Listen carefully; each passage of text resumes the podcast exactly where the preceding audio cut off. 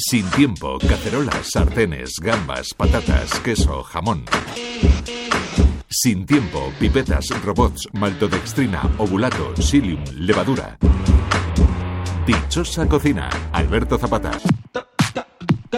Alejandro Hernández nació en un pueblo de Cáceres, del que se fue, y volvió con el propósito de dedicarse a lo que más le gusta en la vida, la dichosa cocina. Tiene un curioso sentido del humor y una cierta tendencia a tomarte el pelo. Hola, muy buenas. Mi nombre es Alejandro Hernández y llevo en dichosa cocina desde que tenía 12 años. Mi padre siempre íbamos eh, juntos conduciendo y lo que hacía yo era ir acompañándole siempre y oye, eh, su radio preferida era Radio Nacional. Cuando tengo 18 años, eh, en la cual hay que tomar, por así decirlo, un camino o elegir una profesión en la cual te apasione y te guste. Y cuando tengo 18 años lo que hago es que me voy a Salamanca y empiezo a estudiar el ciclo de cocina, ciclo formativo de cocina.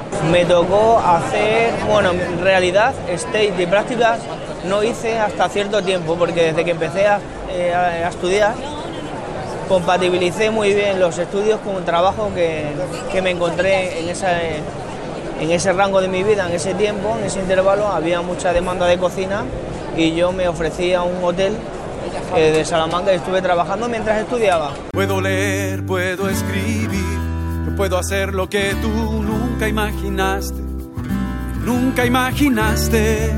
Como ya hemos contado, Alejandro Hernández volvió a su pueblo, pero no como el hijo pródigo, sino como la persona, el cocinero profesional en el que se había convertido, y junto con su familia se embarcó en un gran proyecto, sin faltar el cordero. Surgió con mis hermanos la idea de elaborar un proyecto familiar entre los tres hermanos, en, lo cual, en la cual estamos actualmente y hicimos ese proyecto un restaurante que se llama Versátil, que actualmente pues seguimos al pie del cañón y bueno y con mucha ilusión pues en el 2016 noviembre 2017 noviembre lo abrimos y a día de hoy seguimos seguimos con mucho cariño trabajando sobre ello. En Zarza de Granadilla, nuestro pueblo natal, no nos lo planteamos, pero sí lo hicimos, lo llevamos a cabo y el tiempo nos ha dado la razón de que sí, sin, llegar a pensarlo. Mi cocina es eh, muy arraigada a nuestra tierra, a los productos tradicionales que conlleva, a la tradición de, de todo el desarrollo de esa materia prima, como puede llegar a ser el cordero, en este caso que es el plato que hemos cocinado hoy. Extremadura.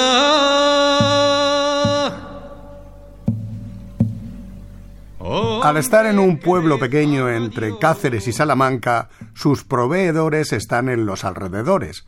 Alejandro Hernández y sus hermanos le dan otro sentido diferente a la materia prima. Básicamente es muy tradicional. Podemos definir nuestra cocina con algún toque de vanguardia, igual de a la hora de emplatar, de hacer alguna técnica de cocina. Pero lo que sí que tenemos muy claro es que cuando comas ese bocado, eh, que te recuerde a, a una materia prima excelente, de calidad, bien ejecutada. Tenemos la gran suerte de que tenemos clientes que quieren venir a conocer nuestra casa, se desplazan los kilómetros que les toque desplazarse y nosotros tenemos el deber y la obligación de hacerlos disfrutar en nuestra casa, atenderlos desde el primer día que quieren hacer la reserva llamando por teléfono hasta que se marchen por la puerta, tratarlos como si fuese su casa.